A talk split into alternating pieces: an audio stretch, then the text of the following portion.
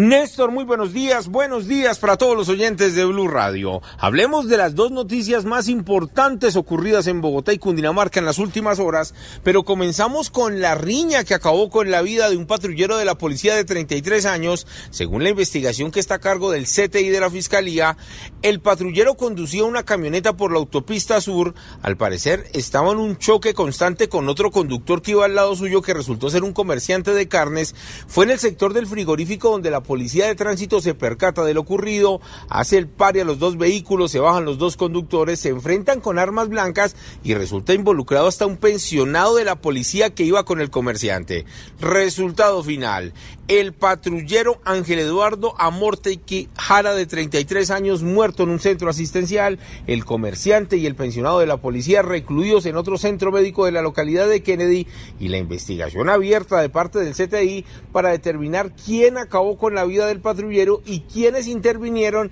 en esta riña mortal ocurrida ayer en horas de la tarde. El otro hecho de la noche tiene que ver, pero esta vez con los operativos de la policía de Cundinamarca en Suacha, donde encontraron encontraron en pleno toque de queda a ocho personas requeridas por las autoridades, pero dejemos que el coronel Castro, quien es el comandante de la policía de Cundinamarca, nos cuente detalles de lo ocurrido. Debemos informar que hemos realizado ocho capturas, de las cuales cuatro tenían orden de captura por solicitud de la Fiscalía, tres por delito de homicidio y una por feminicidio y asimismo las otras cuatro se tienen por el tema de la fabricación, el porte de armas de fuego. Además, en una campaña en diferentes municipios se entregaron armas de fuego que no tenían documentación y además armas blancas que estaban en poder de algunos ciudadanos. Edward Porras, Blue Radio.